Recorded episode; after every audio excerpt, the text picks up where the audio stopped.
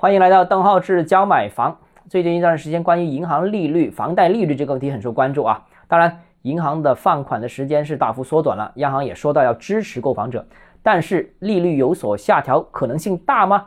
然后银行降准的可能性大吗？今天我们跟大家讨论一下这个问题。其实啊，两个礼拜之前，央行已经展开了五千亿的中期便利借贷，我们所谓的 MLF 啊，就麻辣粉啊，这个精准对冲到期啊，这个量。操作利率为百分之二点九五，维持前值不变。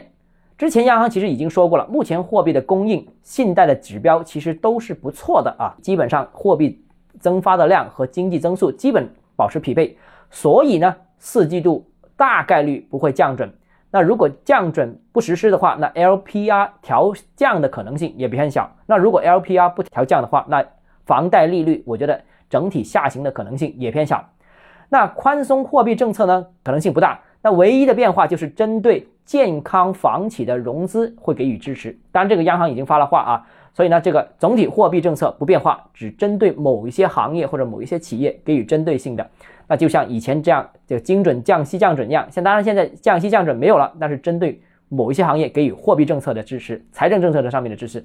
市场总是期望货币政策能宽松，这是实体经济。的局部低迷所产生的一个呼吁，大家都看到很多行业其实不行，除了出口之外啊，那所以从全局上看，出口仍然有力支撑整个中国经济，也弥补了中国经济内需上面不足的一些缺口啊。中国经济恢复呃不均衡，内需可能不行，出口很好，所以弥补了一部分的内需。